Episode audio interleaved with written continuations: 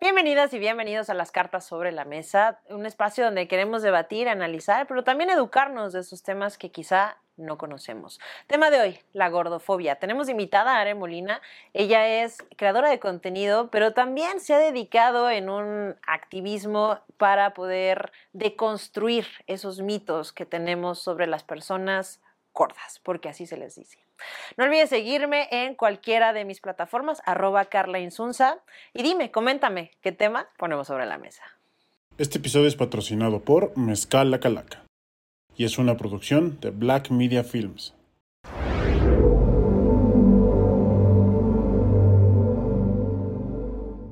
Are Molina, gracias por venir a platicar con nosotros y poner las cartas sobre la mesa. Muchas gracias a ti por la invitación, estoy muy emocionada de estar aquí. Hay muchísimo que platicar con este tema, gordofobia, como ahorita se le está llamando. Y primero yo lo que te voy a pedir es, si algo decimos mal, algún término o algo, que también nos vayas educando y nos corrijas, porque son temas muy sensibles y a veces eh, no lo haces en mala onda, pero pues, puede llegar a haber un término que es mejor saber que sí y que no. Totalmente. ¿Cómo te vas incursionando tú hasta llegar a ser una influencer y creadora de contenido de gordofobia? detalles? Pues mira, yo empecé 100% del lado de la moda. Yo toda mi vida fui como amante de la moda, pero evidentemente no, pues no tenía como cómo usarla o cómo ser fashionista eh, debido a pues a mi, a mi cuerpo, ¿no? Al tamaño de mi cuerpo. Siempre aprendí de los medios, de las revistas de moda, que las gordas no podíamos ponernos ciertas cosas, que al contrario, siempre tenías que buscar estilizar tu cuerpo. Entonces, para empezar, no encontraba ropa, eh, ropa de moda de mi talla, y después eh, era el no te la puedes poner, ¿no? Y yo siempre muy, este, muy buena niña, siguiendo las reglas, ¿no? Entonces, eh, fue de repente que llegaron las plus size fashion bloggers de Estados Unidos, de Europa, a mi, a mi vida, y dije, yo quiero hacer esto, o sea, yo quiero hacer esto, pero en español. Claro. Evidentemente. Entonces, de hecho, soy de las pioneras en, de hablar del tema en México. Tengo ya nueve años, cumplo este octubre. Y, la verdad es que me encantó. O sea, fue, fue un de aquí soy, 100%, ¿no? Entonces ahí empezó. Obviamente, pues eh, hablaba justo de ropa, de moda, y ya después empecé, ¿no? A, a, adentrarme en el tema del body positive también, que, que pues fue como, como la tendencia, ¿no? O sea, ahí fue como empezó realmente todo. Y hablar de gordofobia ya fue pues más reciente, pero, pero ese fue el caminito. ese fue el eh, caminito relativamente muy nuevo todas estas tendencias. Porque aparte, si nos están escuchando, los invito a que también se vayan a YouTube, porque vienes, aparte que viene muy guapa, digamos que con lo opuesto a lo que consideramos para eh, personas de cuerpo más grande. Trae estampado en sus pantalones, traes colores muy vivos, eh, es lo opuesto, pero te ves muy bien. Entonces es como saberlo ir llevando, ¿no? ¿Cuánto tiempo lleva esto, realmente como esta tendencia? Eh, pues mira, en realidad el movimiento de, pues como tal el body positive ya fue en los noventas, o sea, realmente ya tiene como mucho tiempo eh, y todo surgió a partir de eh, los desórdenes alimenticios. O sea, realmente de ahí surgió todo, de el, combatir este, este tema de, de los TCAs. Em, y bueno, ya de ahí surgió como todo el tema del activismo gordo, ¿no? Eh, pero, pero en realidad ahí es cuando surge. Realmente aquí pues estamos en pañales. o sea, este movimiento, si te vas, no sé, a Estados Unidos, a Europa, incluso a Brasil, ¿no? Que sigue siendo Latinoamérica, están años luz de, de cómo estamos nosotros. Are, ¿tú cómo lo fuiste viviendo, por ejemplo, en tu adolescencia, eh, toda esta violencia estética que aparte empieza en casa muchas veces, ¿no? Yo no digo que la familia lo haga a propósito, pero justo por ese tema de salud es como, oye, no, pero tienes que bajar de peso. ¿Tú cómo, ¿Tú cómo lo viviste? Y las dietas, porque supongo que desde muy pequeña empezaste con dietas. Totalmente. Yo, mi primera dieta fue a los ocho años. Wow.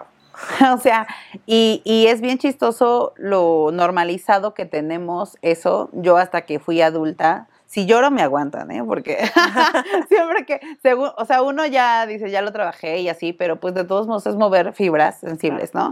Entonces de repente lloro. Este, pero, pero justo, o sea, lo tenemos tan normalizado que, que yo hasta que fui adulta fue así de, wow, o sea, qué violencia que a un niño de 8 años le digas, no puedes comer dulces cuando vas a una fiesta, no puedes comer pastel, ¿no? O sea, no puedes comer lo mismo que los demás niños, porque Claro. estás gordito, ¿no? Y tienes que bajar de peso, ¿no? Eh, en este afán de, de meternos en una tabla de medidas que así data de cientos de años, ¿no? o sea, de un montón de tiempo. Este, y que fue hecha con otros fines y no el medirnos, ¿no? Que eso también, si, si quieren, lo, lo platicamos. Pero, eh, pues todo empezó así. Evidentemente, generalmente el peor juez está en casa. O sea, yo eh, en, pues en casa recibí como muchos comentarios, ¿no? Sobre mi cuerpo. Eh, te digo, desde el, el la dieta, ¿no? Desde que mi abuelita, por ejemplo, me decía, es que si no, si no bajas de peso nadie te va a querer. Claro. Y es como de qué fuerte que a una niña, que a un adolescente le digan eso. Aparte que tu valor tenga que ser por tu cuerpo. Además. ¿No? Además, ¿no? Y, y- y todo esto, digo, también es un movimiento eh, eh, que ya cuando te vas adentrando, cuando vas viendo más como el tema de la teoría de los datos, sabes que a mí me, me, me ha gustado, o sea, como, como ponerme a investigar esto, te das cuenta que viene del feminismo, ¿no? O sea, y, y- muchas, y de repente están, muchas mujeres, ¿no? Todavía hay como mucha resistencia de repente al feminismo, si supieran que también le debemos como esto, ¿no? En la lucha de los estereotipos, ¿no? Porque al final eh, siempre te dicen, tienes que ser eh, delgada para ser bonita. Pero ¿para qué tienes que ser bonita? Para, gustarle a los hombres, ¿no? Entonces, eh, pues cuando justo todo nuestro valor siempre nos lo, nos lo dan por eso, ¿no? No, no por ser personas, es Por lo cómo te ves. para que alguien llegue, te escoja, este, seas este, su esposa, ¿no? O sea, ¿sabes? Y tengan una bonita familia feliz. Ahorita que decías es de medidas y todo, ¿cómo se lleva, por ejemplo, en el tema eh, médico? A mí me ha llegado a pasar mucho que, por ejemplo, le enseño a alguien la foto de alguna amiga o ve a alguna amiga y es como, oye, pero subió de peso, ¿no? Y es como, de, es que no sabes lo que está pasando, ¿no? Quizá trae un problema de tiroides, un problema hormonal, Eso. está en un tratamiento. Platícanos esto, de que no es solo una medida, sino Sí. cómo es tu cuerpo o cómo está tu cuerpo. Yo creo que eso, eso es bien interesante también porque es el, el principal debate, ¿no? Siempre las personas, o sea, nosotras las creadoras de contenido, creadores de contenido, que, que hablamos del tema de, de, pues de cuerpos, ¿no? De, de diversidad corporal, siempre está este tema, pero es que es por salud, ¿no? Eh, para empezar es, no le debes salud a nadie, ¿no? O sea, como por qué, ¿no? Porque incluso los cuerpos gordos, enfermos, tienen derecho a tener una vida con dignidad y con respeto. Punto. Entonces, eh, está muy casado esto. Evidentemente la medicina pues es un mundo, o sea, el mundo médico, ¿no? Está lleno de gordofobia desde el momento en que nos miden a partir de una tabla de medidas que se hizo en 1890 y tantos por un matemático que buscaba estandarizar al hombre blanco europeo. Ok. Entonces es cómo los es latinos posible y los asiáticos y los todos quedamos o sea, justo, entonces ya cuando te empiezas, es lo que te digo, o sea, a mí por eso me gusta mucho, pues, leer al respecto, ¿no? Como que más de teoría, más de ver dónde viene todo esto, ¿no? O sea, el origen de todo.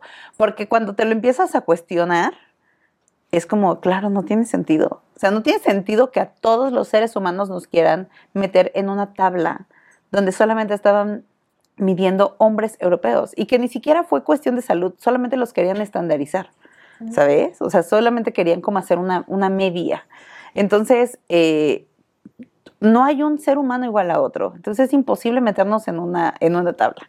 ¿No? Eh, eh, las condiciones son diferentes, le- los alime- la alimentación de país a país varía muchísimo, o sea, todo cambia, ¿no? Entonces, eh, y además también se van mucho con la comida, ¿no? O sea, es que estás gordo porque comes o porque eres flojo y no haces ejercicio, cuando la salud es integral, no es nada más lo que comes y no es nada más el moverte, ¿no? O sea, la salud también involucra la salud mental, es, involucra mucho eh, este tema, por ejemplo, algo que, que nos friega muchísimo en cuestión de salud, eh, yo creo que a todos, ¿no? A, estas alturas, es el estrés. Claro. Y eso es algo que está súper normalizado. súper normalizado, ¿no? El no dormir, el ser productivo, el darlo todo por tu trabajo, o sea, ¿sabes? Y dejas de lado todo lo demás. Eso yo creo que ah, debería de ser algo que, se debe de, atacar, ¿no? O sea, siempre dicen que no hay un estigma, pero sí hay un estigma, porque yo no veo que les digan es por salud a los que fuman, o a los que beben, o a los que toman dro consumen drogas, o a los que se desvelan eh, enfiestándose. Claro. ¿no? sí, o trabajando en lo que sea, como que estás haciendo algo socialmente aceptado en algunas partes, pero por ver a una persona con sobrepeso ya deduces de algo está haciendo mal, ¿no? es disciplinado, come en exceso, es... Inclusive... Em, e, en, los, lo platicábamos en otro episodio de cómo hemos ido creciendo con todos esos estereotipos y poníamos el ejemplo de los villanos tienden a ser gorditos, ¿no? Porque la princesa de Disney es muy delgada, muy estética, de rasgos muy finos, y la mala es Úrsula, ¿no? Que es lo, opuesto. Y también vivimos ya en esa parte de promedios y discriminación, ¿no? Por ejemplo, eh, las sillas están hechas en un promedio, ¿no? Entonces, si una persona está con sobrepeso, es muy fácil que en un restaurante, en un todo, ¿no? ¿Cómo, ¿Cómo vives tú esto, el estar en un promedio y no sentirte fuera de ese promedio? Está, está muy cañón, o sea, te digo, a mí me pasó por la ropa y, también es importante mencionar que entre más grande sea tu cuerpo, ¿no? Más discriminación y más este estigma hay. Eh, yo digo, soy una mujer alta también, entonces pues mis kilos como que se distribuyen y, hay gente que me lo ha dicho, es que tú ni estás gorda, ¿no? Y yo, bueno, o sea, a lo mejor para ti no estoy gorda, pero para lo que dice el estándar, pues sí, sí lo soy, ¿no? Pero sí, o sea, conforme tu cuerpo va siendo más grande, hay más, más estigma. A mí, por ejemplo, pues nunca me pasó en el transporte, ¿no? O en las sillas, o sea, realmente nunca tuve ese problema. Pero mi novio, o sea, mi, mi pareja actual, eh, es un, hombre también de talla grande y es muy grande. Eh, entonces, o sea, él sí es que se tiene que estar fijando en qué silla se va a sentar. Este, vamos a, eh, vamos a viajar y el avión es de, oye, a mí me dejas en la ventanilla y tú al lado de mí porque es que si no, o sea, molesta, o sea, la gente que se sienta, o sea, te lo juro que nos ha pasado que llega, o sea, el tercero que se va a sentar con nosotros en el avión y es como de, oh, o sea, como si de, güey. Me va a tocar un gordo al lado, ¿no? Sí, o sea, de, ¿qué te pasa, no? ¿Por qué? Pues porque además también los aviones Sí, porque capitalismo cada vez son más pequeños, ¿no? Para que quepan más. Entonces, este, es que todo está amarrado. Cuando te das cuenta que todo, o sea, todo está amarrado, todo está amarrado, ¿no? Em, todas las luchas, ¿no? Por eso dicen que, que, todo es interseccional, porque es real, todo está amarrado. Entonces, eh, o sea, es, bien difícil, o sea, ese tipo de cosas, ¿no? Eh, la ropa, o sea, ahorita yo, por ejemplo, pues estoy haciendo una expo de moda en tallas grandes. De hecho, vamos a tener nuestra segunda edición en noviembre por si quieren ir a, vernos. Este, y de verdad, no hay ropa para hombres. O sea, la oferta es mínima. Poquita. O sea, si las mujeres tenemos un tema, los hombres la tienen así súper complicada notado o sientes que hay marcas que realmente se han comprometido con eh, la gente gorda? La verdad es que son bien pocas. Porque a veces tú ves más bien mujeres curvy, lo que llaman curvis, pero realmente, y, y una pregunta entre, ¿está correcto decirle gordo a una persona? Sí, sí, porque yo, de hecho, parte del movimiento gordo, o sea, de busca justo esta eh, resignificación ¿no? de la palabra, porque todo mundo la toma como insulto. Entonces, em, la idea es pues realmente quitarle esa, eh, ese peso negativo, ¿no? Esa, eh, ese significado, o sea, que todos le hemos dado, porque además ya cuando alguien te la dice como un insulto, o sea, cuando tú le quitas ese peso, ya nadie puede usarla en tu contra. Claro. ¿No? O sea, ya no, ya no duele, ya no afecta, ya no te molesta. Eh, y además el, asumir que es una palabra, o sea, es una palabra, es un adjetivo, así como dices alto, bajo, ¿no? Rubio, moreno, o sea, no es algo que te defina. Aclarando eso, me contabas de las marcas, entonces, sí. ¿no? Yo creo que no, porque para que una marca eh, sea realmente inclusiva tendría que tener toda, toda su producción, digamos, también en tallas grandes. Y generalmente si te fijas, o sea, si tú vas a una tienda, las tallas grandes siempre están en un rincón, en un rack así, o la dejan toda en internet. O sea, en piso de venta no hay, solamente la encuentras en tiendas online. Este, los maniquís, pues igual no, no, rara es la marca que utiliza maniquís gordos. Eh, ¿Qué más? Eh, los diseños son diferentes. O sea, tú no encuentras la misma ropa para delgados que para gente gorda. Ok. Son distintos. Eh, entonces, todo eso, o sea, hace que no sea una marca realmente inclusiva. Muchos se quieren subir y también este es un tema, ¿no? Por ejemplo, lo que me decías de las modelos curvis. Yo creo que eh, si hay algo que yo he notado y me gusta como siempre sacarlo a relucir en, pues en estas charlas o cuando hay oportunidad, es el hecho de que eh, sigue habiendo estereotipos. ¿no? O sea, aunque ya se digan inclusivas, si te fijas, todas las modelos que vemos en México que, eh, que promueven, o incluso creadores de contenido o creadoras de contenido, todas las que son, eh, que tienen más audiencia, que tienen más relevancia, son blancas. Todas son blancas, o sea, la mayoría son acuerpadas, hablando de modelos, pues es como cintura, panza plana, pompa grande, o sea, sigue siendo un cuerpo hegemónico, pero más grandecito. Claro. ¿No? Entonces, eh, pues al final es como, para mí el mensaje es, o sea, está bien ser gorda, pero no tan gorda. O sea, tienes, necesitas tener esta silueta. O está bien, o sea, sí vamos a meter gordas, pero tienen que ser blancas o rubias cuando las mujeres latinas somos completamente distintas. Claro. Oye, en tu expo de moda entonces, eh, ¿a quiénes llevas? O sea, son como em, diseñadores de moda como autónomos, son marcas. Ahorita estamos justo como en eso, realmente hay de todo, o sea, hay marcas desde las que maquilan ropa, la mayoría este pues son 100% dirigidas al segmento de las tallas grandes. Estamos teniendo mucha lata para, para conseguir marcas de hombres. La queremos hacer obviamente para hombres y mujeres, pero, pero pues no más, no, no encontramos tanta opción.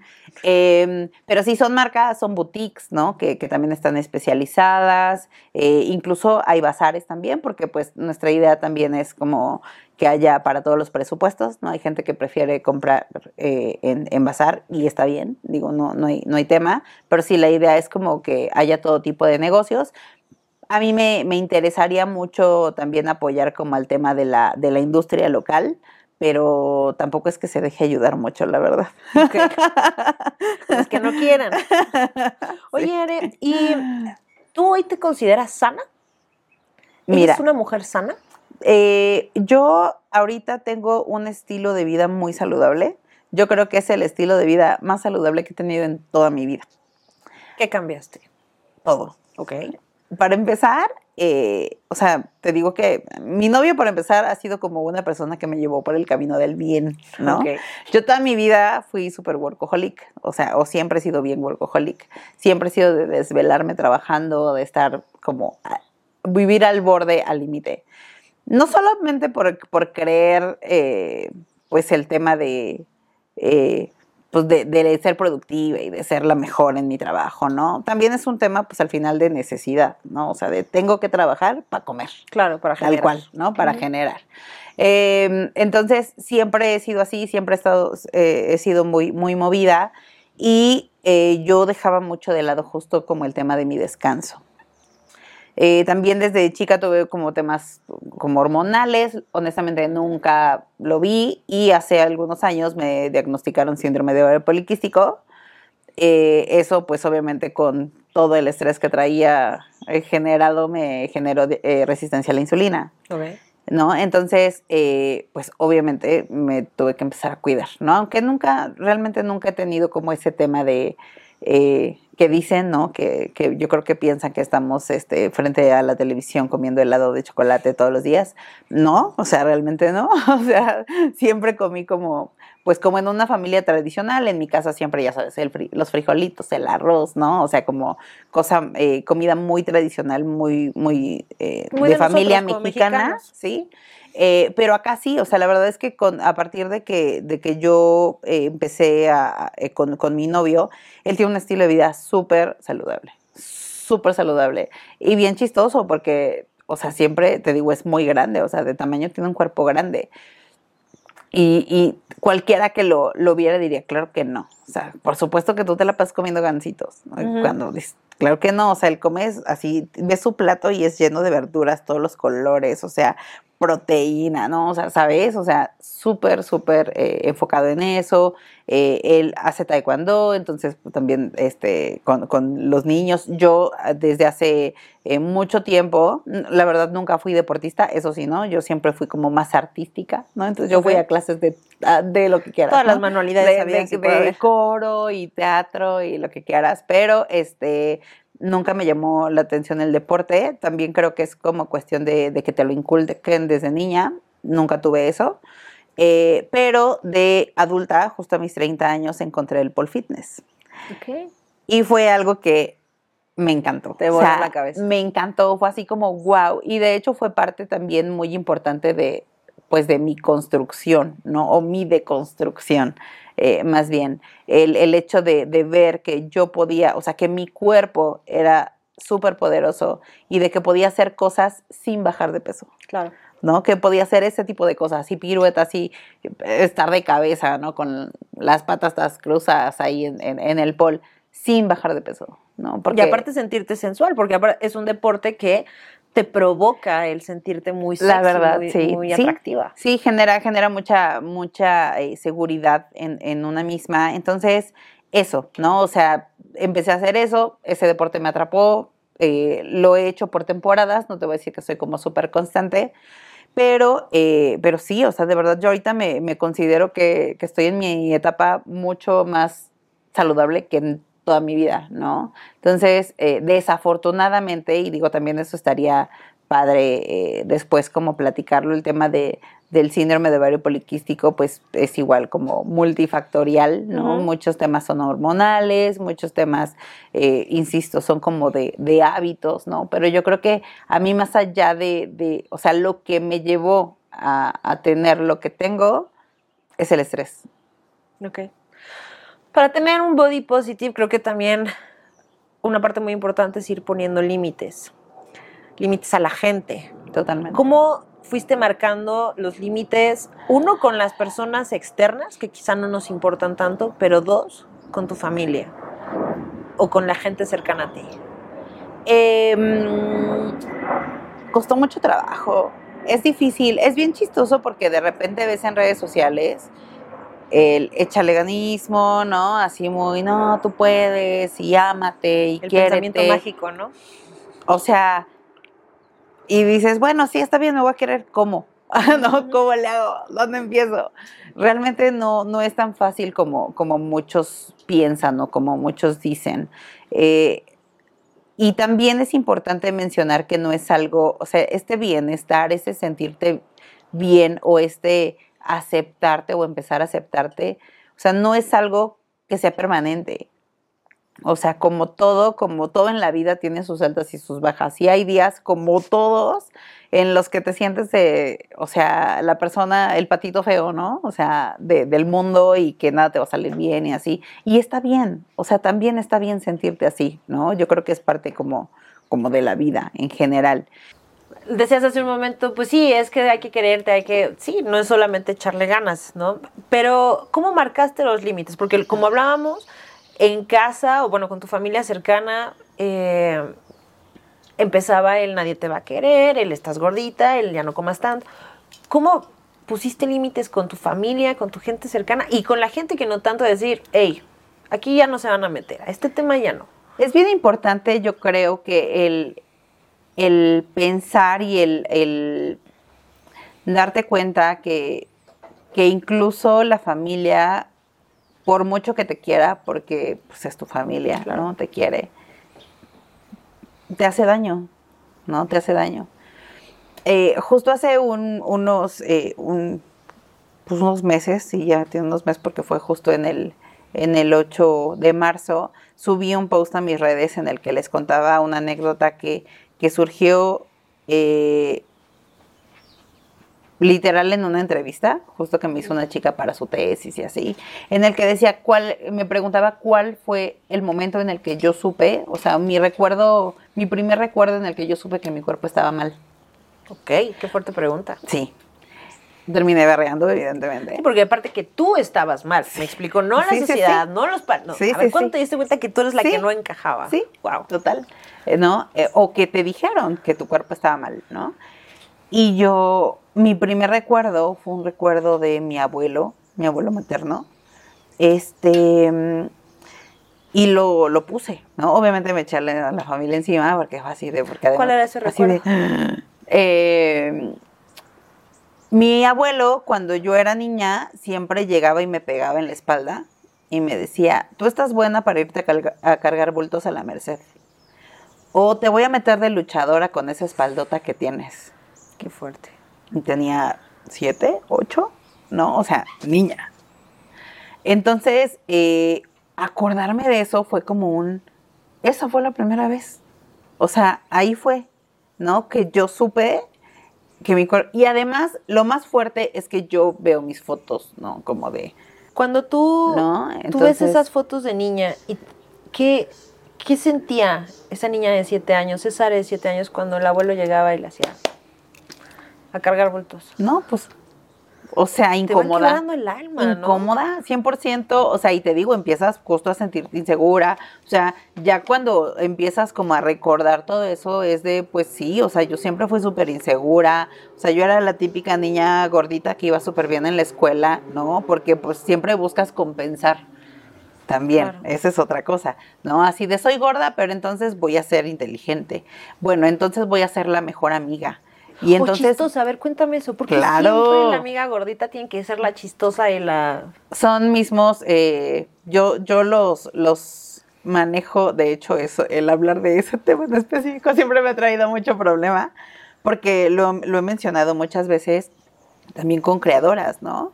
O sea, que, insisto, o sea, si no son hegemónicas, son blancas, y si, o sea, bueno, en cuestión de corporalidad, son blancas, y si no son blancas, y si son morenas, son chistosas, o sea, son peras, son cómicas, son así. Y no es que esté mal, o sea, está bien, o sea, hay quien hace carrera de eso, está bien, o sea, hay para todo, ¿no? El problema es que sí refuerzas ese estereotipo, ¿no? O sea, refuerzas el, el que tienes que ser chistosa y todo viene de un mecanismo de defensa, 100%. Y entonces vas creciendo y ¿cómo pusiste los límites? O sea, ¿cómo fue? 100%, Ya o sea, yo por ejemplo, específicamente con esta persona que, que fue mi abuelo, y te digo que por eso me eché como a la familia encima, fue así de, lo dejé de ver, Ok. o sea, lo dejé de ver, yo jamás, o sea, y enfermó y todos así de, vamos a verlo, yo jamás lo fui a ver, o sea, ¿sabes? Porque eh, también en esta sociedad, eh, pues no solamente mexicana, yo creo que como latinos somos muy familia muégano, ¿no? Claro. Somos muy de, no, es que a los papás, a los abuelos se les respeta, o sea, y ni modo, y lo que te dicen es ley, y no, o sea, yo creo que también tenemos que normalizar, eso sí se tiene que normalizar. Este, también tenemos que normalizar el hecho de que, eh, que, pues sí, o sea, también tenemos que, la, familia no es ese, eh, esa parte intocable, ¿no? No Sí es que se esa- puede depurar a la se familia puede, también. se puede depurar y hay una frase que me- una vez escribió una, una seguidora en, en mis redes, justo cuando puse este post, y decía, el árbol genealógico también se poda. Qué buena frase. Me voló la cabeza y dije, claro, claro, o sea, porque nadie tiene derecho a violentarte por muy tu abuelo, por muy tu abuela, por muy tu mamá que sea. ¿Con tus papás cómo la Nadie. llevas? La verdad es que eh, es muy chistoso porque cuando me dicen así de, oye, ¿y tus papás? Sí, claro, mi mamá fue, o sea, mi mamá hasta la fecha sigue siendo esta mujer, ya sabes, guapísima, con un cuerpazo que se arregla y así, este, y que sigue teniendo como todos estos estigmas, ¿no? Porque, pues, por, por los comentarios que hace, porque sigue dando como, como ese peso, ¿no? A, a- a la belleza, a- a como, o sea, yo lo veo, por ejemplo, ¿no? Que le hace comentarios a, mi- a mis hermanas, es que está bien bonita por eso, es que está bien guapa por eso, ¿no? Y es así de, pues no, o sea, ¿Nunca sentiste competencia con ella? ¿con quién? ¿O rivalidad Con- con, tu mamá? No, creo que no. O sea, más bien como fue una relación, ah, siempre ha sido complicada la relación con ella, Ok. la verdad, pero yo creo que es como a partir de lo mismo, ¿no? Y, y la verdad es que, o sea, por ahí sí he, he tenido como mucho, mu- o sea, tuve mucho tema al inicio. Al momento, pues todavía sigue sacando sus comentarios súper gordofóbicos. Sin embargo, por ejemplo, de- por el lado de mi papá, eh, es mi, mi mayor fan en Facebook, ¿no? O sea, y es que me pone comentarios, y es que te amo, y qué orgulloso, y no sé qué. Y de, de hacerme comentarios como de, es que ese short se te ve la celulitis, o sea, no. En este momento es incapaz de decirme algo, ¿no? Entonces, sí, eso, o sea, mi mamá también le ha bajado bastante, obviamente, pero pues todavía se le sale, ¿no? A mí ya no me dice nada. Ok. O sea, nada. Pero obviamente fue a base de no me digas esto, no me gusta, esto está mal, ¿no? O sea, sí he tratado como de educarlos en medida de lo posible para que no lo hagan, no solamente conmigo, con nadie. Con nadie. Porque de cuerpos ajenos nadie habla. Sí, porque ¿no? exacto, es que es eso, no te metas ni Sí. con el de tu familia ni con el de tus extraños. Oye. ¿qué, ¿cuál es tu punto de vista de las cirugías bariátricas? Ese es un gran tema, porque Es aparte tema. yo veo que inclusive cada vez más niñas, o sea, en plan chavitas muy jóvenes, ya se empiezan a hacer ese tipo de tratamientos y son muy invasivos. Yo estoy impresionada, de verdad, cada vez. O sea, por ejemplo, eh, cuando saqué TikTok, me tardé mucho en sacar TikTok, me rehusaba realmente a, a tener TikTok. Eh, pero cuando me empezaron a salir, por ejemplo, videos de chicas que o sea, ex- se exponían así con todo el vendaje y todo así de que acababan de tener su cirugía estética, yo era así como de, ¡ah! o sea, fue así como súper impactante para mí, de cómo es posible que, que lo normalicen tanto y que para ellas, o sea, tengan que pasar por todo ese sufrimiento, ¿no? Para llegar a, a ese cuerpo, para llegar a ese rostro, ¿no? Eh, y, y te cuestionas, o sea, yo me lo he cuestionado muchas veces, el hecho de, de pensar que, que eso sí, o sea, eso sí está permitido, ¿no? ¿Tú has pensado Todo- en hacértela alguna No, vez? por supuesto que no. Nunca, ok. Jamás. Este, está permitido porque, o sea, la gente siempre dice, es por salud. Yo te lo digo por tu salud. No debes estar gorda por tu salud. Tienes que comer bien por tu salud. Tienes que bajar de peso por tu salud. Ok. ¿Tú sabes la cantidad de cosas que uno hace para bajar de peso? Incluyendo las cirugías bariátricas que implican cortando- cortar un órgano que está perfectamente saludable. Claro. O sea, Sí, es muy, muy agresiva, muy invasiva. ¿Cuánta gente no toma un montón de pastillas que se ha demostrado que hacen un daño tremendo? O sea, pero es por salud.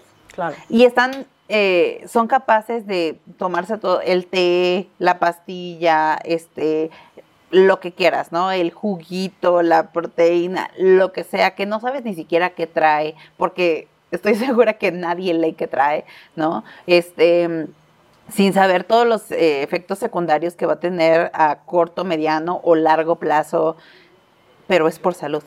Claro. Es ilógico. O sea, ya cuando lo analizas y cuando te lo cuestionas, es ilógico. Oye, Are, y digo, porque también hay que reconocer que para todo hay segmento y todos pueden ser una mina de oro.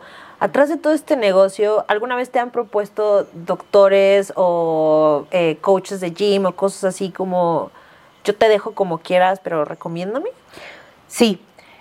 Sí, y, y yo sí con la, o sea, sí escojo muy, muy, Muy concienzudamente las colaboraciones que hago.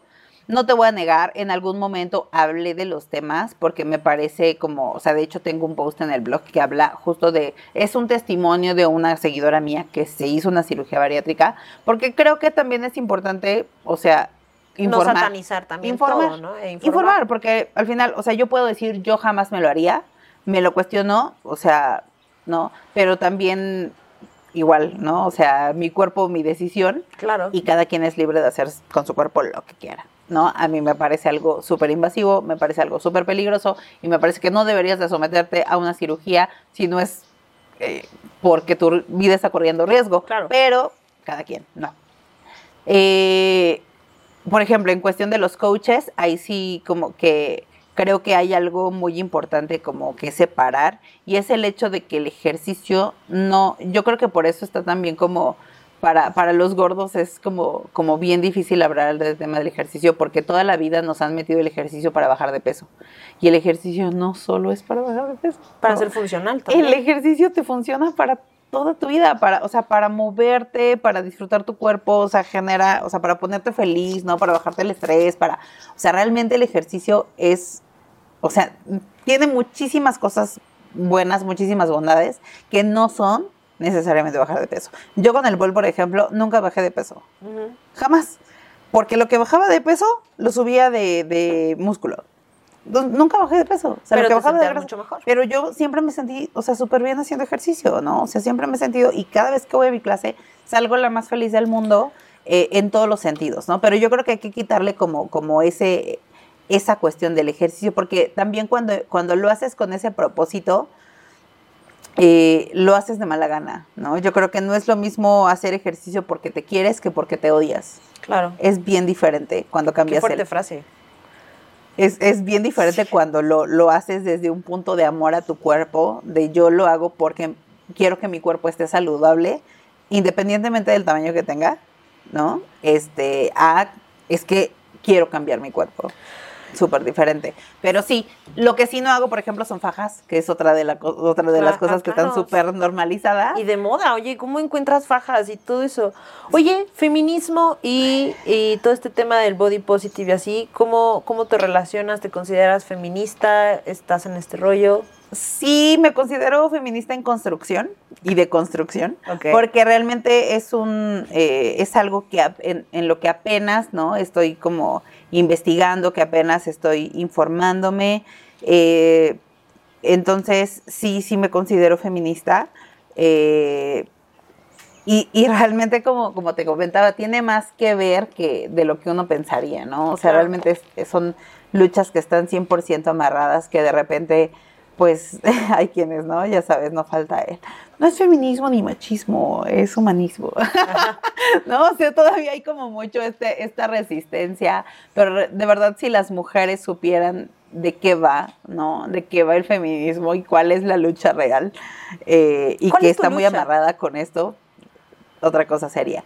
Mi lucha, híjole, qué difícil pregunta. Pues yo creo que para mí es muy importante el impulsar a las mujeres, el dejarles ver que, eh, te digo, mi, mi, mi principal es la, la moda, o sea, eso es lo que hablo yo 100%, y es el hecho de, de decir que la ropa es para todos, ¿no? Para to- y digo para todos porque tal cual, para sí, todos. cualquier ser ¿no? humano que quiera. Y no solamente me refiero al tema de la talla, o sea, porque en el camino, insisto, yo empecé hablando de curvas, ¿no? O sea, de, de, de, de cuerpos, de corporalidades grandes, pero en el camino me di cuenta que no es lo único que nos oprime.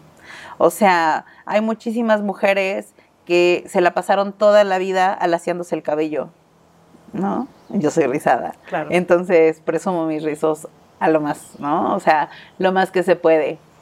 Eh, Sí, el le- color de piel. el color de la piel, este, que es súper importante. claro, este. ¿Por qué? Porque también, o sea, esto también está involucrado, por eso te digo que todo está amarrado. eh, eh, ¿De dónde viene, pues, justo el tema de la piel y el tema del, del cabello rizado? Pues, del racismo, del colorismo, que también existe aquí y que por mucho que digan, no, no es cierto, claro que sí, claro que sí, y por, por eso, este, por eso la mayoría de los creadores que, este, que tienen muchísimos seguidores son blancos, y por algo los morenos solamente tienen que ser chistosos, ¿no? O lo que decías, o sea, eh, no me acuerdo si era acá o, o, o fuera de, Ah, de aire. ¿No? Pero, pero siempre ponen a los villanos, pues no solamente los ponen gordos, también los ponen eh, morenos o los ponen negros. Por eso Entonces, te, te preguntaba en cuanto al feminismo y, y todo, porque, por ejemplo, como mujeres normalmente tenemos muchísimos estigmas, ¿no? Que si las estrías, que el cabello como debe ser, que si me lo pinto no me lo pinto, que si más gordita, más delgada, tonificada, no tonificada. Eh, o sea, realmente hay mucho peso en nuestro físico Totalmente. de cómo debemos de ser. Y yo creo que aquí la frase es, y, y- y el pensamiento que tenemos que asumir es, todos los cuerpos están bien, todos los cuerpos son válidos. Tampoco vamos a caer en el todos somos hermosos, porque no le debemos belleza a nadie. Todos los cuerpos son válidos, todos tenemos derecho a existir eh, con respeto y dignidad. Y yo creo que para las mujeres lo más importante es asumir también que somos más que un cuerpo. Cuando, para cerrar, antes de tus cartas, cuando te ves al espejo hoy, de frente, ¿qué, qué ves? ¿Y cómo le hablas a esa niña de siete años que el abuelo le dijo Ah. que solo era una espalda grande para cargar costales? Híjole, voy a llorar. Eh, híjole, yo la verdad es que creo que a mi niña ya la... Ya me dedico solo a papacharla. O sea, solo a papacharla porque sí vivió mucha, mucha violencia estética. Te digo que voy a llorar. Este, sí vivió mucha violencia estética, sí vivió como mucho este estigma. Creo que hasta la fecha eh, todavía sigo dándome cuenta, digo, recientemente tuve como específicamente algo que sucedió, que luego lo voy a contar, eh, justo en, en mi último trabajo, ¿no? Que te deja ver justo toda esta serie de, de injusticias a las que estamos sometidas las mujeres, ¿no? Independientemente también del cuerpo, del cuerpo que tengas. Es algo sistemático, es algo estructural, eh, y por eso es muy importante el tema de, de, de estas luchas, y por eso es muy importante, porque si bien uno, eh, uno puede, hacer, puede hacer mucho yendo a terapia, ¿no? Buscando blindarte, ¿no? De esta sociedad que, que, que le encanta señalar como todo lo que está mal en ti. Eh, al final también todo, todo este trabajo que hacen las activistas ayuda mucho para que las cosas vayan cambiando pues de un momento a otro. En este momento pues a mí ya me, me parece fenomenal que el yo ir en la calle y ver a chavitas vestidas con sus crop tops, con sus shortcitos, así, cosa que cuando yo fui adolescente jamás veía, ¿no? Entonces ahí es cuando te das cuenta que sí están cambiando, vamos lento, y va a pasar mucho tiempo para que eso suceda. Pero sí espero que las niñas de en unos años no tengan que pasar por lo, por lo que pasé yo. Muy bien. Pues vamos a conocerte todavía un poco más. No te puedes ir sin tus cartas, Ari. Vamos. a Venga, darle. saca tres, las vas leyendo y... La- ¿Las pongo así? Sí, y ahorita nos, nos lees qué dice cada carta.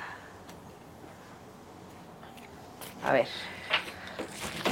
A ver, para ti el hubiera existe. Híjole. Pues no, o sea, yo creo que como que siempre lo retomamos, ¿no? O sea, el que hubiera sido, pero eso también nos, o sea, si hay algo en lo que yo creo mucho es en el de por algo pasan las cosas, ¿no? O sea, obviamente si a veces añoramos ciertas cosas que nos hubiera gustado que pasaran, pero más adelante te das cuenta por qué no sucedieron, ¿no? Entonces, eh, y, que, y que gracias a que no sucedieron estás en el punto en el que estás y eres la persona que eres. Entonces, eh, creo que, que sí, eh, eh, eso es como lo que yo respondería a esta pregunta. si tuvieras un cartel que lo viera todo el mundo, ¿qué escribirías? Pues yo creo que justo la, la frase que dije al, al final, ¿no? Es más, no, voy a cerrar con otra, que es ah, una, una con la que yo cerraba mucho mi- mis charlas cuando, cuando daba charlas, tiene mucho tiempo que no lo hago. Y es, cada día que pasa no es un día más, es un día menos, ¿no? Que estamos aquí. Y, y de repente cuesta mucho trabajo el, el hecho de, pues de, de cambiar paradigmas, ¿no? Pero cuando nos damos cuenta o cuando te haces consciente de que no eres eterno y de que realmente podemos ya no estar mañana, es justo la pregunta, ¿no? ¿Cuánto tiempo más vas a esperar para tener la vida que quieres? Wow. Eh, persona que más admiras. Híjole. En este momento, eh, yo creo que en este momento la persona a la que más admiro es a mi pareja. Eh, estoy realmente encantada con el hecho de habérmelo topado. Es un hombre que me ha enseñado muchísimo. Ay, voy a llorar otra vez. este, que me ha enseñado muchísimo, que, que me ha apoyado muchísimo y que a lo largo de, o sea, de la, relación que hemos tenido, llevamos cuatro años juntos, pues me he dado cuenta que, que mucho tiempo, que, que, a lo mejor todas las relaciones que yo tuve en el pasado, todo lo que yo eh, viví, eh, me preparó, ¿no? Justo para, para ser una, o sea, la persona que él también merece, ¿no? Así como él me está dando lo mejor de él, intento yo también dar lo mejor. Eh, realmente es un hombre que, y de verdad, chicas, existen esos hombres, búsquenlos. este, no, es un hombre que es, pues, cero machista, ¿no? O sea, me impulsa, eh, me, me, impulsa justo a seguir como mis proyectos. O sea, él fue el, el que me dijo, ya manda todo a volar tu trabajo, ¿no? Vamos a hacerlo. Eh, le conté de la expo porque era un proyecto que yo tenía desde hace muchos años y, no me aventaba, ¿no? Y él, vamos a hacerlo, no tiene que ser algo, algo muy grande. Pareja, O sea, realmente es un, hombre que justo sabe ser pareja, ¿no? Que no me ve como un adorno, como una extensión de él, sino realmente como alguien que con quien puede crecer, ¿no? Y con quien, o sea, del que podemos crecer juntos. Y encontrar eso, digo, para mí a a mis 35 años fue así como de, wow, sí existen, no lo puedo creer, pero sí existen. Entonces, sí, yo creo que ese es como, como un mensaje, ¿no? A veces nos fijamos como en muchas cosas que no son relevantes y para mí, o sea, el, encontrarlo y el, el, darme cuenta que existen hombres eh, como él, fue, fue wow, wow. Ari, qué plática tan a gusto. Gracias por abrirnos tu corazón sobre todo, porque fuiste esté muy abierta y qué placer haberte conocido en esta plática y seguramente todos los que nos escucharon también la gozaron mucho. Muchas gracias a ti por la invitación y pues bueno, aquí andamos. No olviden seguirla también a ella en sus redes y seguirnos a nosotros, arroba Carla Insunza, y coméntenme, díganme qué tema ponemos sobre la mesa.